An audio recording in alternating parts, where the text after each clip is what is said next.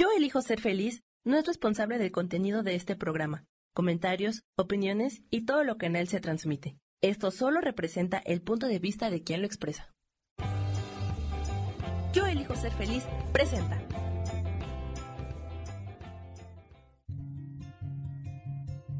Volver a brillar, volver a sentir vitalidad. Bienvenido al programa.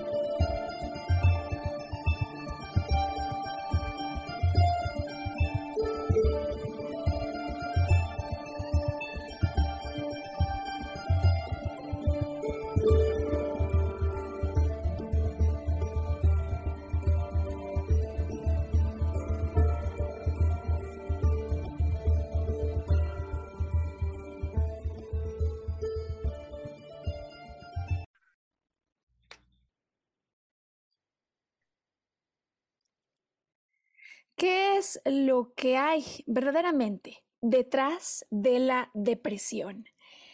¿Hasta dónde podremos encontrar alternativas viables que nos permitan encontrar la luz y una salida cuando parece que nuestra vida todo ha perdido sentido. ¿Qué nos dice la biodescodificación al respecto?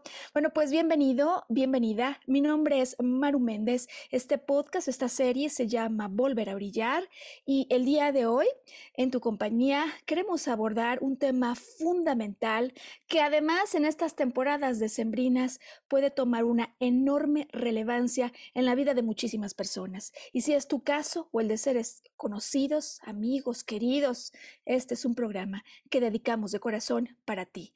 Descodificación y depresión. Sergio Cuellar, bienvenido. Gracias por estar con nosotros una vez más. ¿Cómo te encuentras? Feliz viernes a ti, Maru, y feliz viernes para todos los que nos ven. Eh, creo que este es un tema de gran, gran importancia, sobre todo en estas fechas en las que toda la corriente parece indicar que nos lleva hacia un estado de melancolía, ¿no? Y ojo, es donde tenemos que tener mucha, mucha, mucha este, atención, porque este grado de melancolía, que es natural entre todos, por las añoranzas, por las temporadas, por la música, por todo esto, eh, puede transformarse en una depresión. Si viéramos la depresión como un proceso descendente, es decir, un torbellino donde estamos siendo arrastrados emocionalmente, esta melancolía puede transformarse en una cosa más fuerte, ¿no? Que nos lleve a un estado pues completamente de, tristeza. Sí, qué bueno que comienzas hoy, que creo que conviene puntualicemos, ¿no? Eh, digamos, y nos alineemos en una definición común, eh, porque desde luego diferentes perspectivas hablan de la depresión, digamos, desde ángulos distintos, como aquel que le ve como ya una depresión mayor eh, un estado de tristeza profundo donde pues no hay ganas de nada y parece que todo ha perdido sentido, es decir, ha perdido sentido no solo mi vida y no tengo ni ganas de echarle ganas a mi vida, eh, sino que parece que toda la vida en general tiene un aura alrededor de lo que constituye eh, mi existencia, que en definitiva es gris completamente, un estado en el que puede empezar la situación situación, digamos, a la mañana, a las 7, cuando suena el despertador, y como me lo han reportado diferentes personas, a esta hora el primer pensamiento que viene es, demonios, otro día. ¿No? Es decir, en lugar de saludar a la vida en el comienzo, en la mañana, con, con ganas, eh, por darle mayor sentido a lo vivido, empieza ya eh, con la pesadez y, y, con la carga de tener que atravesar por esta tristeza un día más. Eh, y me parece que hoy queremos extendernos, Sergio, porque todos hemos, como bien dices, atravesado por estos momentos que desafortunadamente a veces empiezan a volver estados mucho más más prolongados. Eh, ayer alguien con quien trabajaba me decía, es que he dejado de creer en absolutamente todo y ya no le encuentro sentido a esto. ¿Qué hacemos, Sergio, cuando alguien piensa así? Eh, porque no solo es el hecho de que viene Navidad y no voy a estar con mi familia y se suponía que Navidad era la época en la que estamos todos juntos en armonía, cuando recuerdo que a lo mejor tuve un rompimiento y que no lo he podido aún trascender. No solo es eso, parece en momentos que es todo, todos los espectros, todos los ámbitos de mi vida, los que tienen alguna razón por las que ya no vale la pena seguir adelante. Y sabes, eh, particularmente en esta ocasión, el programa lo hacemos, pues sí, con, con pasión y con ganas de decirle a las personas que están atravesando esto que por supuesto que hay más de una alternativa para ver esa luz, que es factible. Sabes que en los últimos días eh, he atendido cinco casos, cinco casos eh, desde jóvenes, 19, 18 años, eh, mujeres superiores a los 50 y, y sin embargo, cuando parece que ya no hay una última esperanza, siempre hay una manera de entender lo que me está ocurriendo, porque hoy queremos explicarle al auditorio desde la perspectiva de la biodescodificación en qué consiste la depresión y cómo resolvemos eso que aunque parece una bruma interminable donde no se ve la luz, en realidad, Sergio, no es toda mi vida, no es todo lo que ha pasado, sino que son unos cuantos instantes los que están condicionando este estado anímico del que parece que no puedo salir adelante. Y me ha pasado ya, digo que en los últimos días he estado revisando casos de esto, que las personas consiguen eh, me lo decía alguien con quien trabajé el fin de semana, despertar al día siguiente con un brillo en sus ojos que hacía tiempo que no tenían. ¿Cómo le hacemos? Porque sabes, tiene nombre y apellido, eso o esa colección de eventos que me hace sentir así. Y como pasó un día que esto empezó a deteriorar mi estado anímico, claro que puede llegar un día en el que esto cambie y tenemos ganas hoy de darle al auditorio herramientas, recursos y una manera y una perspectiva distinta de abordar eso que están viviendo. Comenzamos, ¿te parece, Sergio, entonces, con lo que has preparado para adentrarnos en el ámbito de la depresión. ¿Con qué vamos a empezar hoy? ¿Con qué historia, referencia, película? ¿Qué, nos has preparado, Sergio? Híjoles, hoy traemos una historia muy, muy interesante que yo creo que es conocida por todos, aunque no hayan visto esta película. Esta película fue un éxito en los años 60, fue nominada a 11 Oscars y se llevó 10, incluido el de Mejor Película. Estamos hablando de West Side Story, como su título en inglés, o su título en español, que es Amor sin Barreras. Amor sin barreras está basada en la obra de William Shakespeare, eh, Romeo y Julieta, oh. una adaptación llevada a un musical que tuvo mucho éxito en, este, en Broadway. Sin embargo, posteriormente fue llevada a la pantalla grande y actualmente hay un remake disponible en cine para aquellas personas que lo quieran ver. La historia, que no es desconocida para nadie, es este, pues es como para cortarse las venas, o sea, meterte en un estado de tristeza profunda porque es la tragedia de los amantes, ¿no? En este caso es María, este, bueno, situámonos en el, en el, contexto de Nueva York a mediados de la década de los 50, eh, donde existen dos bandas, y bandas de estas violentas, ¿no? La banda latina, de origen puertorriqueño, este, y la banda eh, de origen europeo en la primera versión de los años 60 y de origen norteamericano, ahora en la readaptación que está disponible en cines, pero es decir, son dos bandas antagonistas, ¿no? Pero la cosa se complica cuando la hermana del líder de la banda puertorriqueña se enamora del líder de la banda este, de origen europeo, es decir, del enemigo. En este caso hacemos un símil de los Montesco y los Capuleto en la famosísima obra de eh, Romeo y Julieta, ¿no? Son dos familias que no se pueden ni ver, en este caso son dos grupos eh, este, que son rivales y que se enfrentan, es decir, es un amor que es imposible. Eh, de alguna manera la historia se desarrolla, ellos viven su amor, sin embargo, pues este, em, hay un enfrentamiento ¿sí? en la calle donde eh, el Tony, el, líder de los europeos, termina matando a Bernardo, que es el líder de los este, puertorriqueños, es decir, el hermano de María. La banda este, puertorriqueña este, se enoja y entonces empieza la contraofensiva. Em, total que terminan matando al protagonista de la historia de amor. Es decir, Tony este, es acuchillado y muere en los brazos de María. ¿no? Esto es, es, muy, muy este, parecido a lo que ocurre en la obra de Shakespeare. Sin embargo, en esta variante, María no muere. María sobrevive, queda viva con esa pena de amor tan grande, ¿no? Que la, que la lleva a pues, un estado de tristeza profunda. Este, este es todo el cuadro que nos narra la historia, ¿no? Este, sin embargo, pues es una historia de amor, de gran impacto y de pues, un enfrentamiento de sentimientos pues muy, muy grandes, ¿no? Amor, odio, este, tristeza, desprecio, depresión. Interesante el punto de arranque, ¿sabes? Porque de alguna manera en esta historia que nos planteas como punto de arranque, em, podemos ver, creo, fácilmente en el territorio de Estados Unidos al que quieren llegar, ¿no? Los puertorriqueños, donde están estos europeos, y se pelean por su propio territorio. Y sin embargo, ya podemos ir viendo todos, ¿no? Que sin embargo estaban en un territorio que no era suyo. ¿Estás de acuerdo? Eh, y sabes, esto nos va a ser de tremenda utilidad.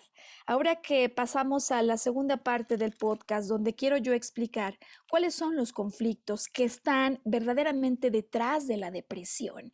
Eh, decía que me ha pasado ya en los procesos de consulta, ¿no? En las sesiones de biodescodificación, que las personas se acercan y lo primero que externan es, no puedo más con esta vida, eh, no entiendo por qué a mí me ocurre esto, pero le he dejado de encontrar sentido. Eh, donde parece que hay un aspecto como sombrío en absolutamente todo lo que ha ocurrido en su vida y donde me parece a mí que quiero ser, además hoy el punto de partida y de salida, no es toda tu vida. Parece, Sergio, como si estuviéramos en una calle en London, ya sabes, donde está absolutamente toda, eh, digamos, la neblina encima y no se ve luz. Parece que es toda mi vida. De hecho, este sentimiento de tristeza profunda, donde ya no hay ganas y, y de hecho donde parece que nada tiene sentido, ha empezado a propagar esta neblina absolutamente en todos los aspectos de mi vida. Sin embargo, el gran hallazgo y me parece que lo más importante que hoy me gustaría dejar en quienes conectan con nosotros es que ni es toda la vida ni son todos los días, sino unos cuantos eventos los que han provocado este desbalance. ¿Te parece entonces? Empezamos a hablar de los conflictos en general y de estos cinco casos he elegido dos hoy, Sergio, eh, desde luego guardando confidencialidad como hacemos siempre, pero hoy en particular, sabes, quiero al auditorio, porque sé que no solo están afuera estas cinco personas con las que por cierto digo que me llama la atención porque los últimos días este número se ha incrementado, por lo pronto en este caso particular, ¿no? De depresión. Me gustaría hoy particularmente guiar a las personas a través de un ejemplo, uno de los dos, para que hagan su propio proceso de descubrimiento y encuentren una alternativa que pueda ser la esperanza que necesitan para darle la vuelta a las cosas en esta temporada navideña. Empezamos entonces como sabes, quien nos eh, conecta y sigue sabe que me gusta usar plumas o de alguna manera a veces plumones cuando hay más de un conflicto sobre la mesa. Eh, conflicto a manera general. Eh, Sergio ha empezado hoy hablándonos de esta historia de amor sin barreras y decíamos que hay un tema de territorio, los de Puerto Rico contra los de Europa sobre las calles de Nueva York. ¿De quién es? Diría uno, es de unos, es de otros, no es de ninguno, es de todos.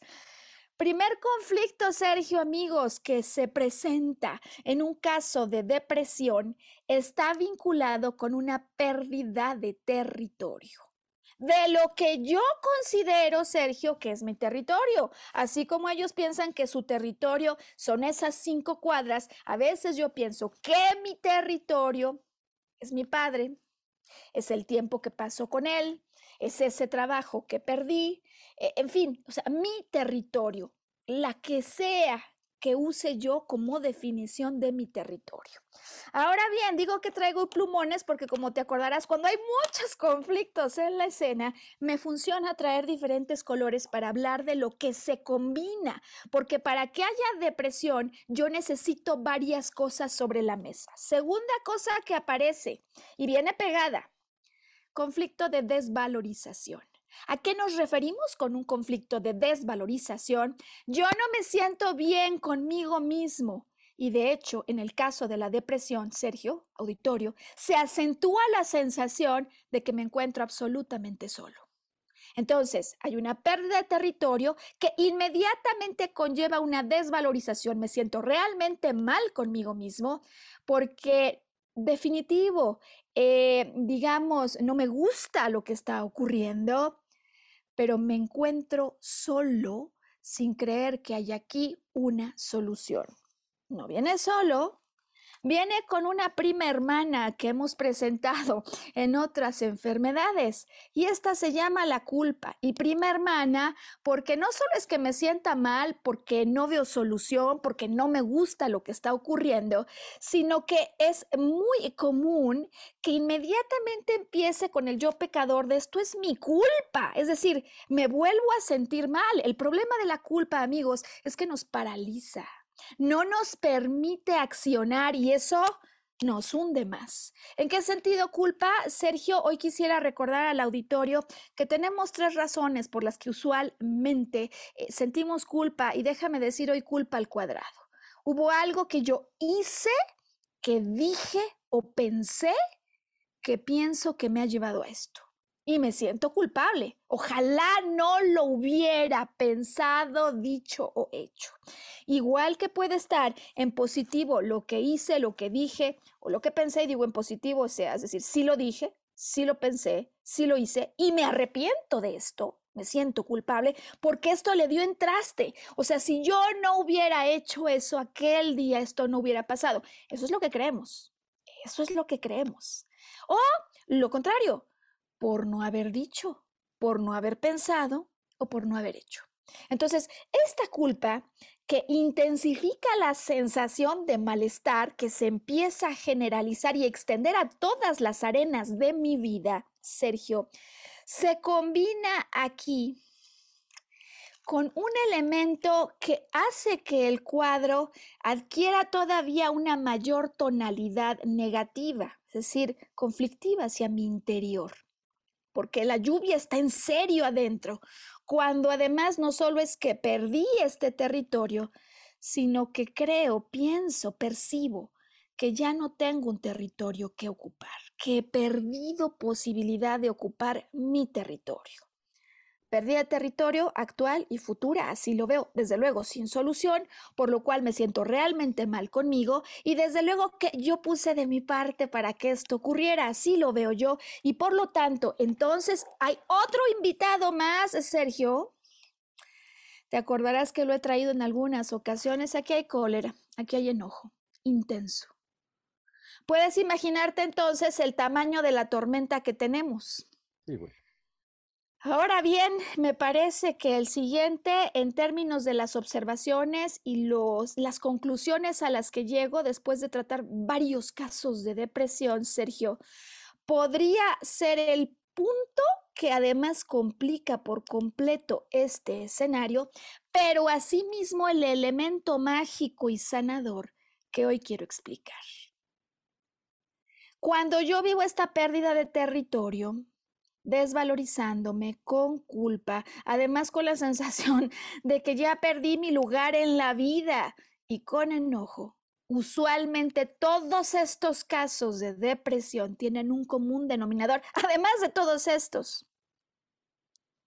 Escojo este color, ¿no? Azulito, ¿no? Como el azul del mar, del agua salada, porque ese es el agua que nos está haciendo falta, Sergio y como pocas ocasiones lo he visto repetido esta semana y por eso me parece importantísimo compartirlo con el auditorio. Ante estos eventos, ante estas situaciones, no hay lágrimas de por medio.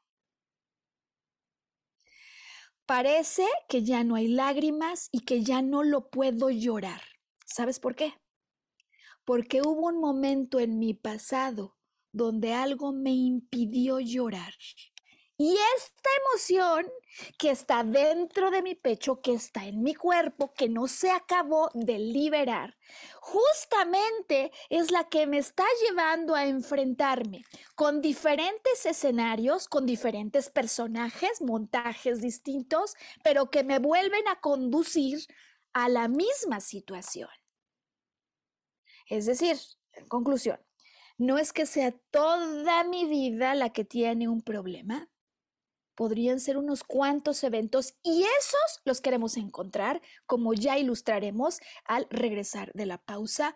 Pero lo que es un hecho es que en este, imagina que aquí se repite otro y que aquí se repite otro.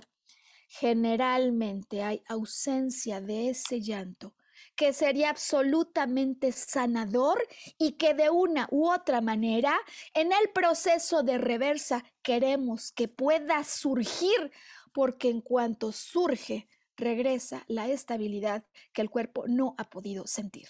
¿Cómo ves esta salida, Sergio? ¿Qué opiniones te genera? Bueno, sí, o sea, es este, es el llanto siempre es una válvula de escape que calma, está demostrado que calma al, al, al sujeto, al individuo, a la persona, ¿no? Este, y bueno, ¿quién no ha pasado por un periodo en el que te llevas un golpe emocional grande y dices, es que tengo ganas de desahogarme, quiero llorar, y no lo haces, no puedes. No puedo, ¿por qué no puedo? Claro. ¿Por qué no puedo? Me, me, me, gusta tu punto, digamos, ahora en conclusión y en reflexión. ¿Te parece que hagamos aquí la pausa del podcast? Vamos a pedirle a Sam si nos ayuda poniendo datos de contacto, eh, si siempre lo decimos, ahora con, con mucha más intensidad, porque sé que hay personas que pueden estar pasando un mal rato y que de hecho más que un mal rato eso ya se haya prolongado demasiado. Tenemos datos de contacto, estamos ayudando a las personas a encontrar la causa emocional que hay detrás de los padecimientos para que con esta perspectiva complementaria, como lo propone la biodescodificación, puedan conseguir volver al equilibrio emocional con todo lo que esto puede significar en términos de una salud integral. Hoy, volver a brillar, estamos hablando de depresión y biodescodificación. Mantente con nosotros, vamos a una pausa rapidísima, pondrás datos de contacto, ya volvemos. Bueno, pues estamos de vuelta eh, y como te puedes dar cuenta, Sergio, vengo con la intensidad y la pasión al extremo para poder entregar a las personas lo mejor de mi experiencia, de mis observaciones, de mis conocimientos y de mis conclusiones, de tal manera que hoy podamos guiar a quien por cualquier motivo que muchas veces uno dice no entiendo por qué, pero le di clic, ¿no? Eh, pueda empezar a descodificar lo que hay detrás de una depresión. Al arranque decía que hoy voy a mencionar ejemplos dos eh, de personas con las que he trabajado y de manera súper reciente para poder poner un ejemplo ilustrativo de lo que vamos a hacer cuando estamos buscando entender qué hay detrás de esa depresión. Ya sabemos que hay tristeza, ¿no es cierto, Sergio? Ya sabemos que hay tristeza profunda, que parece que no tiene sentido nada. También recientemente alguien me dijo, yo ya dejé hasta de creer en Dios, ¿sabes? Eh, ok, es, esta es la punta del iceberg. Hoy quiero llevarte a entender qué hay debajo, qué es lo que lo está produciendo. Porque es posible que empieces hoy el programa, el podcast con nosotros, pensando como lo hizo esta mujer de 50 años o este joven de 36, cuando vinieron a trabajar acerca de un tema de vida actual que parecería la razón de la tristeza profunda. Recomiendo, Sergio, por cierto, a las personas que están conectando en este programa tan especial, que em, si están con nosotros, corran por una libreta para tomar notas, un un lápiz, un, digamos, un bolígrafo. En determinado momento, nuestro podcast sale siempre en primera edición a las 12 del día vía Facebook. Damos asistencia en el chat a quien quiera interactuar, pero el podcast queda reportado, queda registrado, grabado pues a través de YouTube, a través de Spotify. ¿Por qué quiero invitarte a que vayas por un papel y un bolígrafo? Porque voy a ir dándote pasos, quiero darte una secuencia para que logres identificar cuáles son esas piedras que cayeron mal, Sergio. Así llamaremos hoy esos cuántos eventos, porque los puedo contar, Sergio.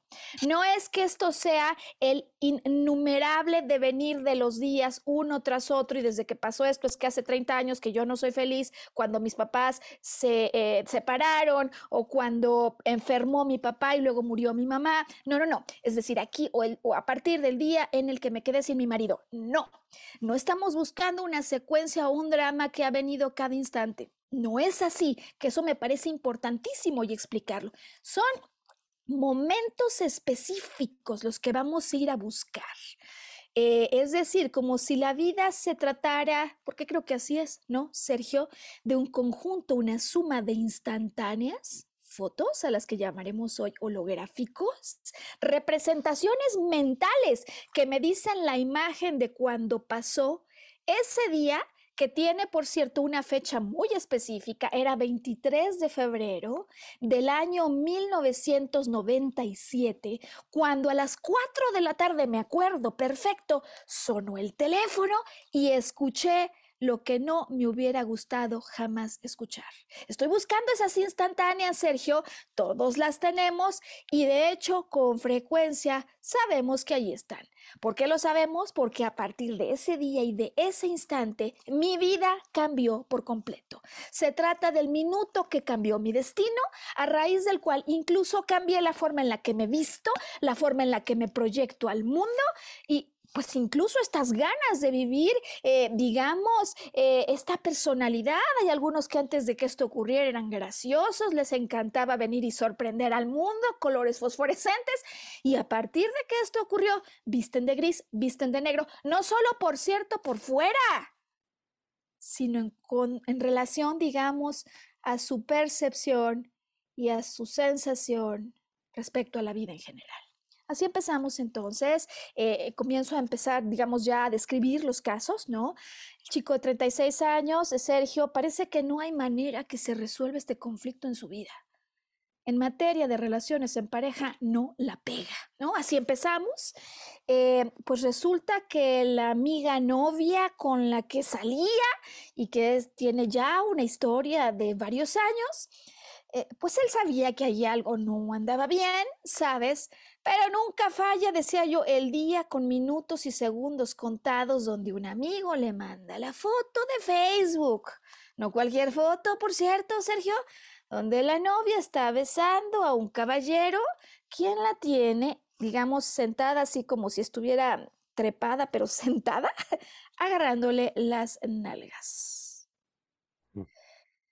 Entonces, así empieza esta situación. Me gustaría con ello entonces invitarte a verificar. Cuando escuchas la siguiente pregunta, ¿qué es lo primero que viene a tu mente? Quiero esa holográfica, quiero ese momento, quiero esa escena. Puede haber recuerdos de olfato, puede haber sensaciones, digamos, al tacto, o simplemente puede haber una imagen muy cruda o un sonido que me taladra el oído. ¿Qué es eso? Esa última escena. ¿Cuál es? ¿Qué te viene, Sergio, cuando piensas en el último momento donde sentiste tú esta tristeza profunda que es la que en este momento sientes que te mata? ¿No? ¿Cuál es el primer último momento? El primer último. Me refiero en los días recientes, en las fechas cercanas de las que normalmente tenemos más memoria. De manera práctica, la última vez que sentiste esta tristeza profunda, dame la imagen, conecta con ese momento. ¿Qué pasó? Si estás siguiendo la transmisión y para ti este es un ejercicio para encontrar terapéuticamente lo que ha pasado, escríbelo, métete en la escena y quiero que me digas, no solo estoy triste, en dónde estoy, con quién estoy, qué está pasando y lo más importante, Sergio, ¿por qué estoy triste? Me gustaría darle doble clic y triple clic a esa emoción, porque a veces me dicen miedo, a veces me dicen tristeza, sí, pero yo quiero saber hoy por qué. ¿No? Triste, ¿por?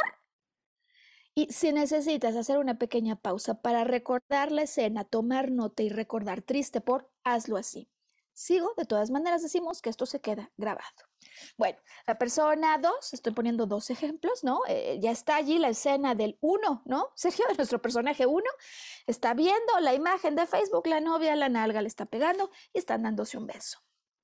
La persona 2 me dice Maru, una mujer de más de 50, em, hace un tiempo ya que yo no trabajo, vive prácticamente como enfermera de sus padres, es decir, ha perdido el territorio propio eh, y no está padre para nada y se siente absolutamente desdichada, Sergio, y con una vida que no podría haber una más triste que la suya, porque muchas veces así lo pensamos, en el sentido que, porque otros sí pueden y ella no salir a la vida, vivir la alegría, sino tener que estar de cuerpo y alma todo el día en casa.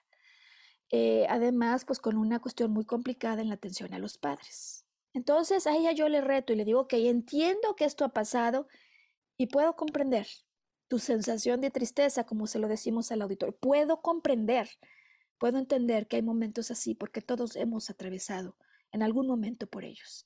Pero en este momento, más que la historia general o vaga de la neblina en la vida, estamos buscando una primera escena. Háblame de la última vez que sentiste tristeza profunda. Métete a la imagen, que es lo primero que a ti viene. Y tristeza, ¿por qué?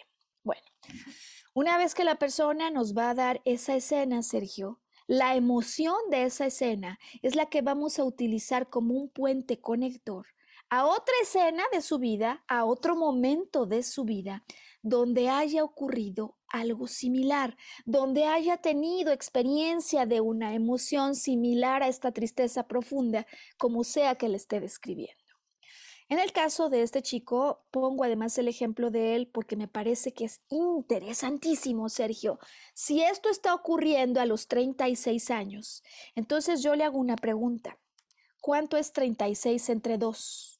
Como se le haría a las personas que están hoy en el auditorio conectando con nosotros. Si tú tienes, por ejemplo, 50 años, ¿cuánto es 50 entre 2? ¿Qué estoy buscando al pedir la división entre 2? Estoy buscando dar con un fenómeno al que llamamos ciclos biológicos. Sospecho, altamente probable, que esta no sea la primera vez que experimenta la persona un evento que provoque en su interior una emoción como esta. Lo sospecho, lo huelo y por lo tanto pregunto, ¿cuánto es tu edad entre dos? Esta edad en la que está el tema álgido, la explosión, el, digamos, la gran tristeza profunda y por lo mismo me dice él, por ejemplo, 18. Muy bien. ¿Qué pasó a los 18? Se me dice, oye, pues es como 17 y medio, 19. ¿Qué pasó entre los 17 y medio y 19? No es, no así tan exacto, a veces sí, pero digamos hay un margen. ¿Qué pasó? ¿Y qué crees que me contesta el chico que está en el conflicto viviendo ahora mismo de la novia que se muestra tan cariñosa con sus amigos eh, en, el Facebook? Me dice, ah, claro, sí, sí. No, es que no sé si te lo había contado, pero fue el caso de esta chica, Julieta, creo que no te lo había contado. Eh, la novia que me puso los cuernos, la primera. ¿No, ¿No, te parece casual, Sergio, esto? Y no es tan casual, ¿sabes? Hay como un reloj. Hay un reloj biológico, exactamente. Hay un reloj biológico en el interior del cuerpo que despierta y es como si nos dijera aniversario, momento de volver a verificar si a raíz de todo lo que has vivido te encuentras en una mejor situación para dar una solución distinta a esto que aquí está ocurriendo. En caso de este joven, en ese entonces me dice, mm, pues sí, digamos, me puso el cuerno y yo ya no regresé para hablar. Estamos seguros, Sergio, que si el ciclo regresa, para desafiar, para ver si se ha de alguna manera ganado perspectiva, conciencia y si se puede trascender. Desde luego me está llamando a hacer algo distinto. ¿Qué crees que me contó el domingo que estaba haciendo? Iba en dirección a la casa de esta chica para hablar con ella. Por supuesto, por supuesto. Ahora bien, Ahora bien, si bien en la historia de alguien que vive una depresión, una tristeza profunda que no dan ganas ni de levantarse, ni de bañarse, es decir, hay quien se queda tres días o cinco días en la cama. Y palabra que no es una cuestión de que echemos porras, ¿eh, Sergio? No se trata de motivación, no, no. O sea, se siente físicamente algo algo que es como si me estuviera neutralizando para el combate. Y aquí me gustaría explicar entonces desde la perspectiva de la biodescodificación por qué se siente uno así. ¿Recuerdas que dijimos, hay una pérdida de territorio, que la vivo además con una tremenda desvalorización, que la vivo con culpa, con la sensación de que nunca podré volver a ocupar ese lugar, pero que además la vivo con enojo, con cólera? Metafóricamente hay quienes dicen, lo mato, o sea, me mato. El cerebro esto se lo toma muy en serio. No, como que la mato me mato. El cerebro está para asegurar nuestra supervivencia. razón por la cual hormonalmente hay un bloqueo. ¿Y cuál es la razón de este bloqueo en la propuesta de biodescodificación, Sergio? Una neutralización para que ni se le vaya a ocurrir matarlo o matarse. No sé si me explico. Sí, sí, sí. O sea, te, te, apaga, te, te manda hacia abajo te manda hacia abajo, pero finalmente, ¿qué es lo que te está mandando hacia abajo? Desde luego hay una cuestión química contra la que parece que no se puede hacer nada, pero de fondo lo que te está matando es esta cólera que no has expresado. Eh, desde luego, quien está viviendo a través de esto todas las indicaciones y sugerencias de tomar hojas de papel y rayarlas para sacar el enojo, de comprar, luego les digo, cómprate unos globos, llénalos de agua, los avientas y sacas ese enojo que estás sintiendo. Porque aquí el asunto es que lo que no se expresa y se queda adentro sin poder ser liberado, va a buscar, como decíamos ya hoy, un nuevo momento para poderse expresar. Entonces, eh, en el caso de este chico, desde luego hay un primer evento, ¿no? De alguien le puso los cuernos. Eh, usualmente lo que observo en mi experiencia es que si bien no son una infinidad de eventos, Sergio, sí hay unos cuantos y puede ser que este, por ejemplo, el de me están poniendo los cuernos, no sea el único evento que se ha presentado en esta circunstancia. Resulta que la chica que le ha puesto los cuernos, Sergio, es idéntica para él personalidad, incluso físicamente, y por cierto, con misma fecha de nacimiento que su madre, quien murió cuando él era pequeño. Ahí está la pérdida. Uf, allí está la pérdida. Hemos dicho hoy, la gran piedra que cayó mal al principio. Porque si yo no he alcanzado a liberar esto, fíjate cómo de alguna manera se vuelven a presentar personajes que me vienen a, decir esto, el mensaje de la importancia de poder soltar lo que en definitiva, Sergio, ya no es nuestro. No sé si me explico. En este sentido, el no haber podido soltar todavía la pérdida de mamá con la emoción que hay allí implícita, hace que cuando se vuelve a encontrar con alguien que le está causando muchísimo daño esa pérdida, Sergio, sin embargo, no se anime, sienta que no puede. Y esta es una de las grandes explicaciones a esta impotencia que sienten algunas personas de perdí mi territorio y no lo puedo volver a ocupar. Y eso que perdí lo estoy tratando de reemplazar con esta, digamos, novia sustituto que sin embargo viene a darme la misma lección, la importancia de, ¿sabes qué? Poderlo soltar todo. Eh, en este sentido, entonces, aparece para él una increíble alternativa, Sergio, que quiero dejar sobre la mesa como una posibilidad de salida para las personas que se encuentran en estas circunstancias de una pérdida de un familiar, de un ser querido, eh, de una, pues desde luego, eh, digamos, pareja, padre, el nombre que tú quieras, un ser entrañable que de pronto se nos va de las manos em, y se llama esta técnica de meditación al sitio sagrado del corazón. Yo la aprendí, fíjate Sergio, me la mandaron la verdad que de regalo del cielo y estaré siempre agradecida, em, cuando faltaba una semana para que mi mamá se fuera de la tierra. Y agradezco a esta práctica el haberme mantenido en pie, cuando descubrí, cuando confirmé, porque aquí como decimos siempre esto no se trata de creer, sino de ganar tu propia experiencia, que en efecto existe un espacio adentro de nuestro corazón, es un espacio sagrado donde nos unimos con todo lo que existe. Para mí fue algo impresionante, no tendría, creo, palabras exactas para explicar y referir lo que significa poder haber entrado en contacto con mi madre en esos momentos y sabes que me dio una paz y una liberación espectacular y que luego, la verdad es que originalmente yo no lo, yo no lo preví, yo no pensé que fuera así, ni lo planeé.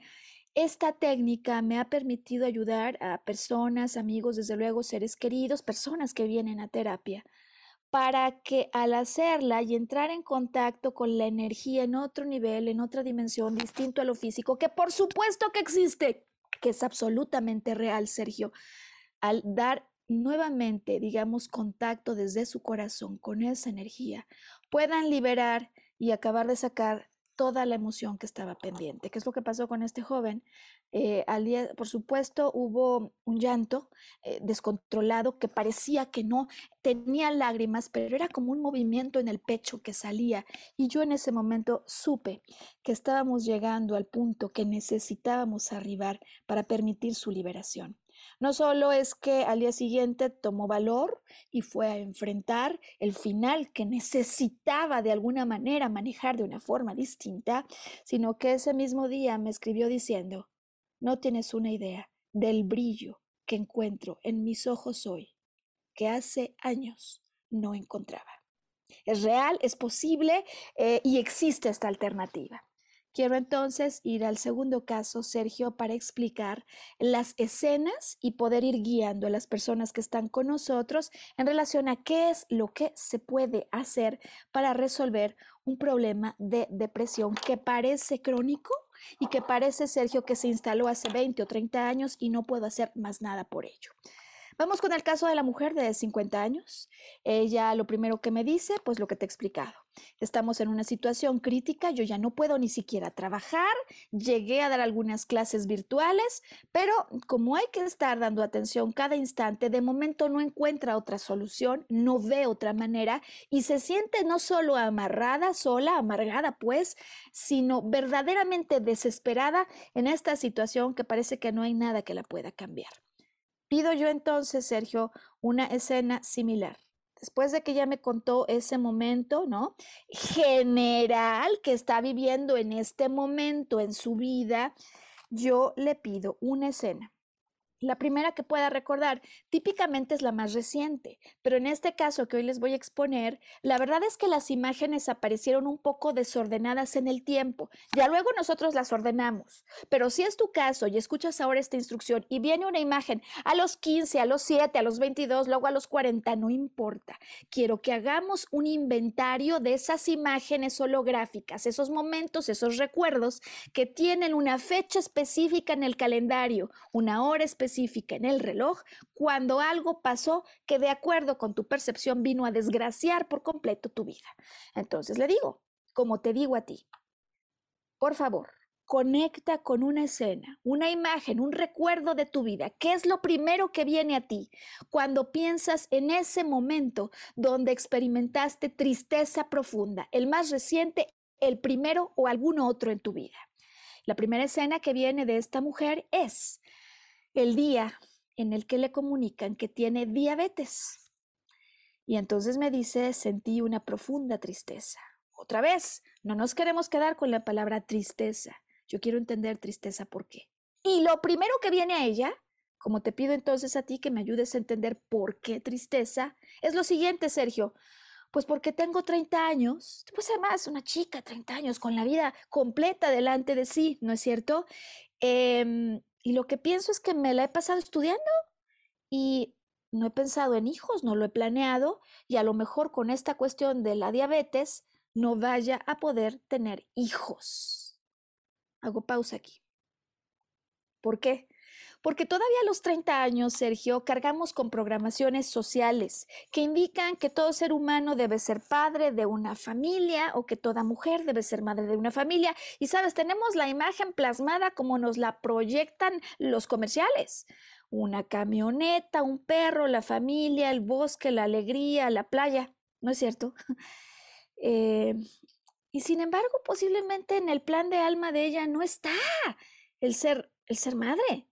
No sé si me explico, es decir, es una aparente pérdida de territorio, de similares características al territorio por el que se pelean los Montesco, los Capuleto o los personajes de la trama con la que has empezado hoy, los puertorriqueños y los europeos que se están peleando por el territorio de Nueva York, que posiblemente no sea ni siquiera el de ellos, es decir, una percepción de pérdida, yo no voy a poder tener hijos por esta cuestión de la diabetes, que finalmente, Sergio, ni siquiera era verdaderamente un anhelo de corazón.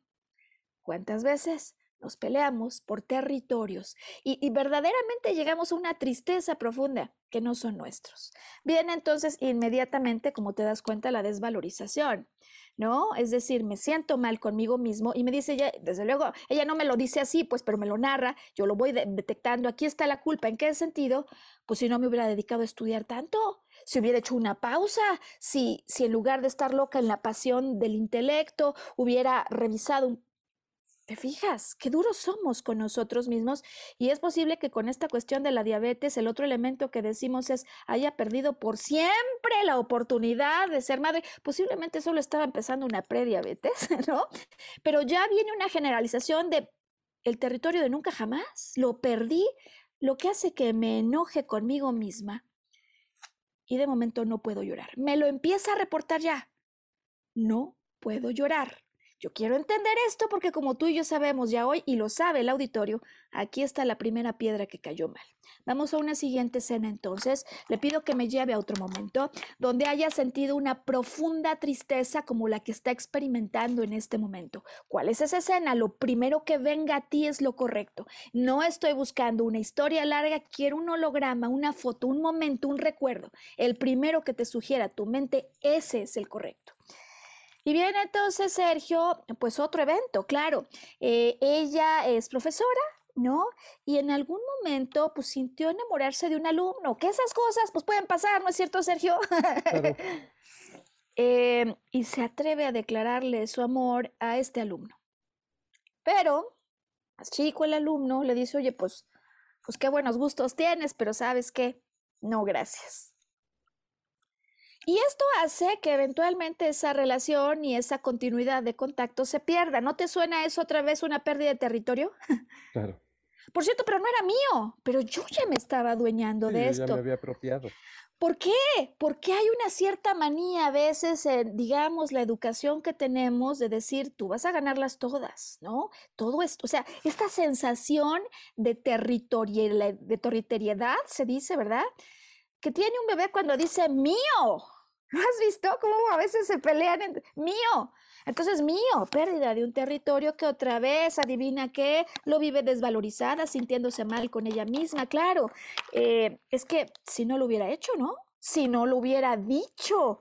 ¿Y qué crees? No solo es que perdí ese territorio, sino que la oportunidad, además de, tenerlo, alguien así como, como esta persona con quien tenía tan buena relación, estoy enojada conmigo misma y otra vez aquí no hay llanto.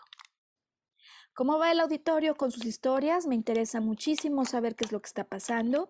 Sergio, vamos con la siguiente escena, porque dijimos, no son infinitas, pero sí son varias. Y yo estoy en esta investigación buscando esto. Entonces viene otra escena, digo que en este caso aparecen un poco fuera de cronología y no importa, las vamos a recibir todas ellas. Nosotros luego las podemos colocar en el tiempo. Viene esta escena en la que me dice, ya, tengo 17 años, y con mi primer novio, ¿qué pasó? Veo la escena, la estoy viendo, la recuerdo. Él se está paseando de la mano con otra. Era mi novio, pero se está paseando de la mano con otra, enfrente de varios, como con su nueva novia. Tristeza profunda, porque además recuerdo, no solo esa es la que me duele, la que me genera tristeza profunda, lo recuerda y me lo dice, es cuando él me comenta, oye, pues estaba muy feliz saliendo contigo porque eres muy lista, eres muy inteligente. Y por eso salía contigo. A lo que ella concluye, claro, seguía, eh, digamos, el trofeo de la más inteligente, pero Sergio de, no de la más bonita. Ella no se siente bien con ella misma. No ha conectado aún con la belleza que hay en su interior cuando no conectamos con esa belleza, cuando no nos sentimos bellos interiormente, desde luego primero, imposible que lo podamos irradiar al exterior. El exterior huele, observa lo que se refleja de nosotros. Pérdida de territorio de aquel que se fue a pasear, desvalorización, culpa, porque claro, Sergio, si hubiera nacido un poco más bella, ¿no? imposible recuperar ese territorio y además me enojo. Y aquí es donde aparece finalmente la piedra angular en la historia que hoy te quiero contar. Porque le digo, llévame a otra escena conectada con esta. Quiero saber si lloraste. ¿Pudiste llorar en esta ocasión? Es la primera que tengo por lo pronto en este recorrido histórico. Y vamos a dar a su casa, imagínate en la sala de su casa, es la siguiente holográfica, ¿no? ¿Dónde está mamá? ¿Dónde está papá? ¿Dónde está ella? Mamá está furiosa, está enojada por este joven que era su novio y se paseó enfrente de todos en el colegio con otra que no era su novia, pero como si lo fuera sin haber terminado con ella, ¿no? La mamá está furiosa. Y yo le digo, ¿estás llorando? Y me dice, no, Y entonces la pregunta que nos entrega todas las soluciones, ¿por qué no? Y me contesta ya. Porque si yo lloro, mi mamá se va a enojar más. ¡Ay Dios! No sé si te vas dando cuenta, Sergio, ya estamos llegando a la base del iceberg. Quiero que me ayudes con esta escena. La primera escena. Porque un niño nace llorando, por cierto. Quiero que me lleves a la escena de esa primera ocasión en la que sentiste que no podías llorar o en la que algo ocurrió por lo que no pudiste llorar. Quiero que me lleves a esa escena. Ayúdame a ir a ese momento. Se lo dije a ella y te lo digo a ti. ¿Cuál es esa imagen, ese recuerdo, ese holográfico, esa foto? Métete en ella. Recuerda lo que está pasando se mete esta mujer, Sergio, a quien por cierto tengo un profundo aprecio y le agradezco por lo que nos permite hoy compartir. Eh, me dice, aquí está la escena, tengo cuatro años, tengo cuatro años, estoy en la calle en un empedrado y tengo ganas de ir corriendo a una, a una tortillería. Da igual, una miscelánea, una tortillería. Y empiezo a correr a ese lugar, ese empedrado. Tengo cuatro años, ¿qué experiencia tengo de la vida, Sergio? ¿Y qué crees que pasa con la niña de cuatro años que va corriendo en un empedrado? Pues se cae. Exactamente. Acto seguido, su madre se pone furiosa. Se enoja y empieza a dar de gritos y a decirle, ya ves, si no lo hubieras hecho. Pero claro, como tú eres una, empieza con P y acaba con A, no lo voy a decir, como tú eres una PA. Y a partir de ese momento entonces, Sergio. Reprime el llanto reprime el llanto y sabes qué, es esa frase la que se ha repetido a lo largo de cada una de las escenas de su vida, no seas una, mm, una paja, ¿no? Y lo, y lo ha repetido sin necesidad de que ya mamá esté con ella. Lo ha repetido, lo que no solamente se une a la pérdida de territorios, a la desvalorización, a la culpa, a la sensación de que no puedo hacer nada por volver a ocupar mi territorio, al enojo, sino a una emoción que está atrapada, que la va a seguir llevando de episodio en episodio. Lo que ocurrió después, eh, pues digamos que ya sería solamente, digamos, adicional y lógico de entender, en sus, en sus siguientes escenas, como tú vas a poder tener las tuyas, quiero que me conectes con una escena siguiente, donde hayas sentido tristeza profunda, ¿qué es lo que ocurrió?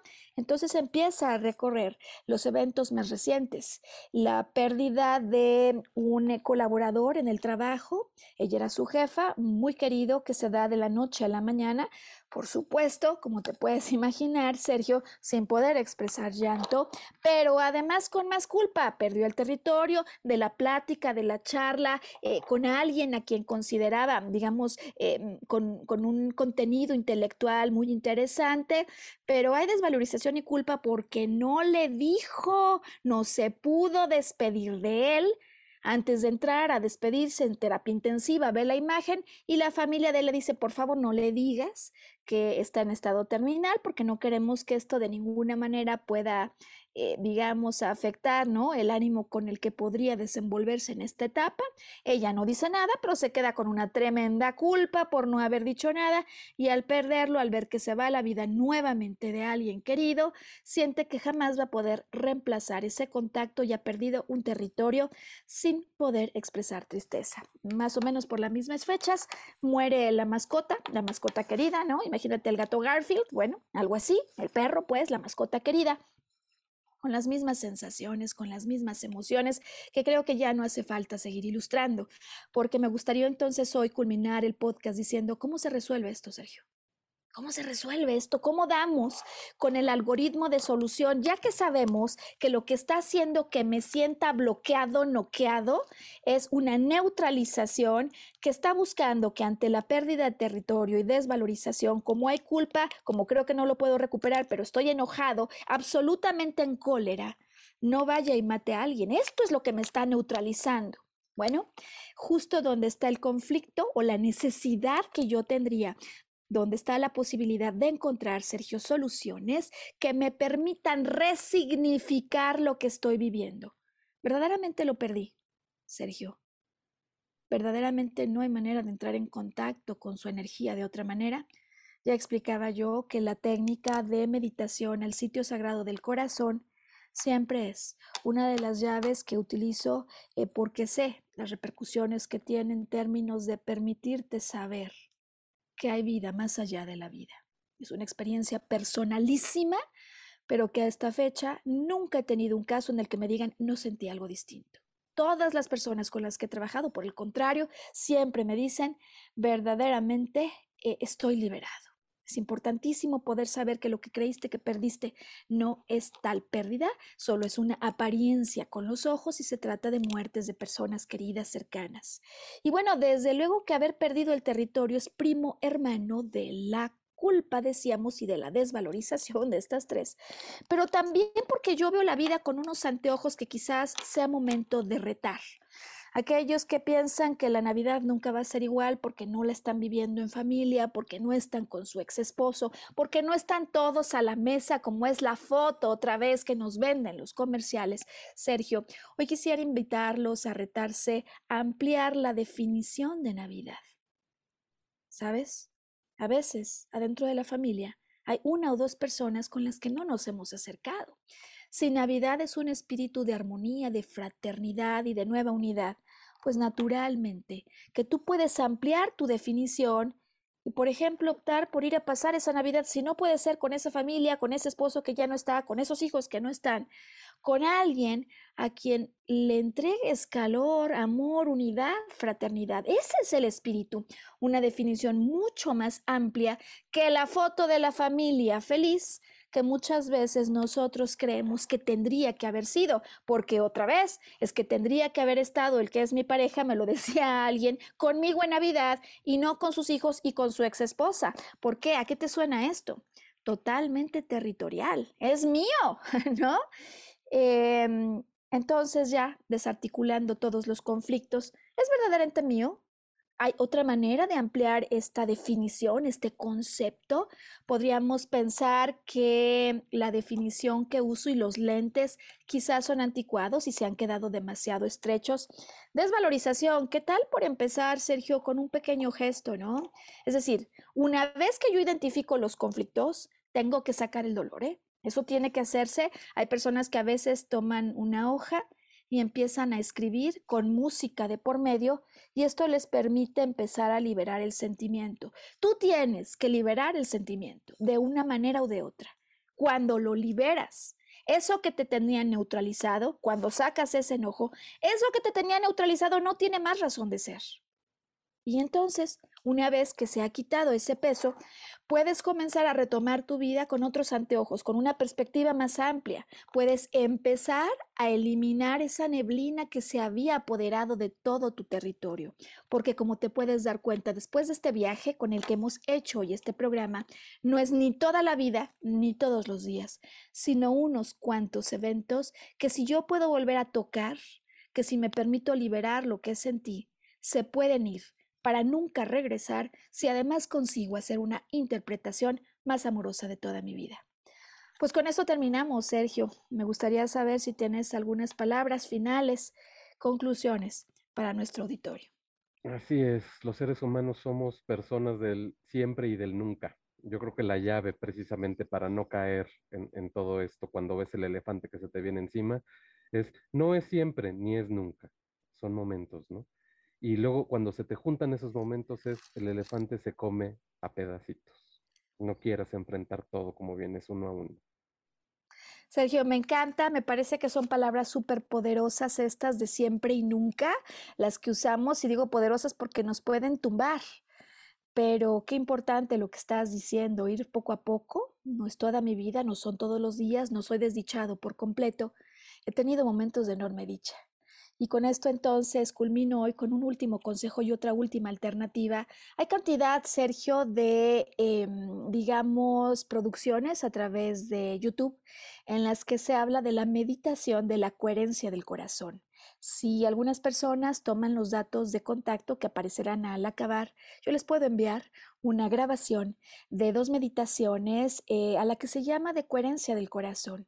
Lo que vamos a buscar es sentir que estamos en el corazón para empezar a recordar el momento de un gran día, de un momento en el que sentí amor. La vida es una colección de instantes y así como hay momentos bajos, así como hay momentos altos.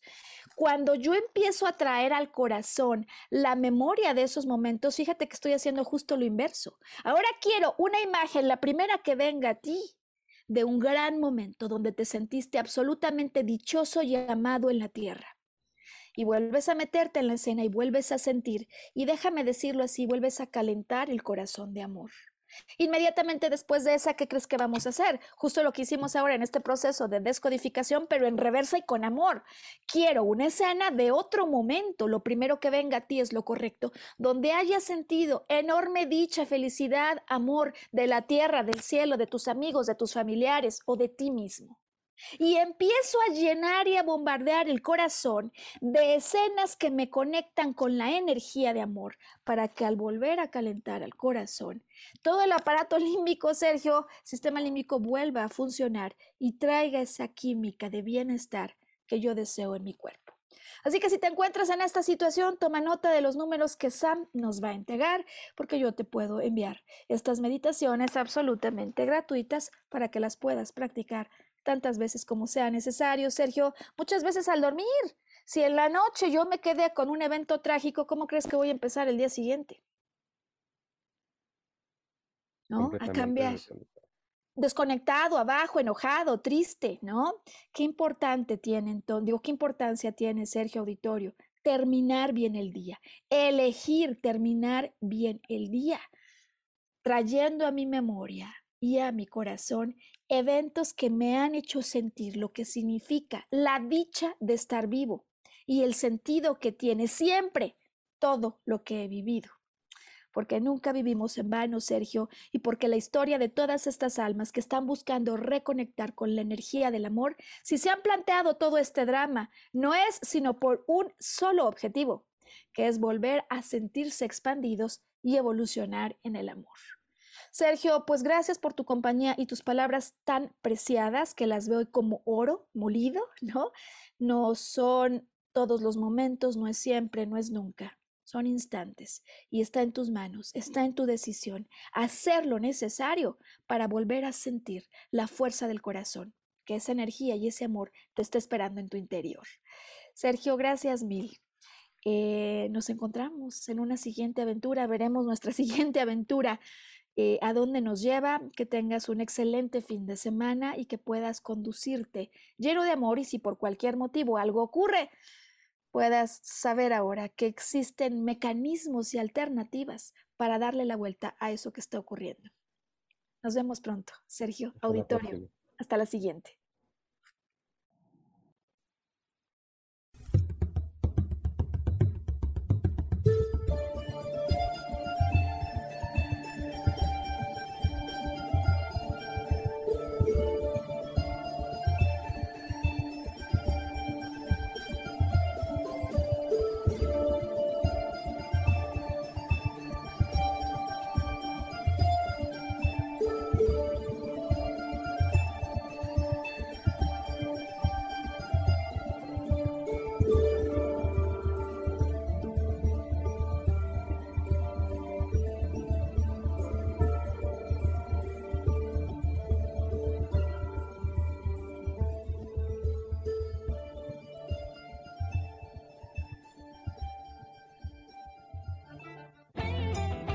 Ser feliz presentó. Volver a brillar. Recuperar la sensación de tu poder personal. Nos vemos en la siguiente transmisión de este programa. Esta fue una producción de Yo elijo ser feliz. Derechos reservados.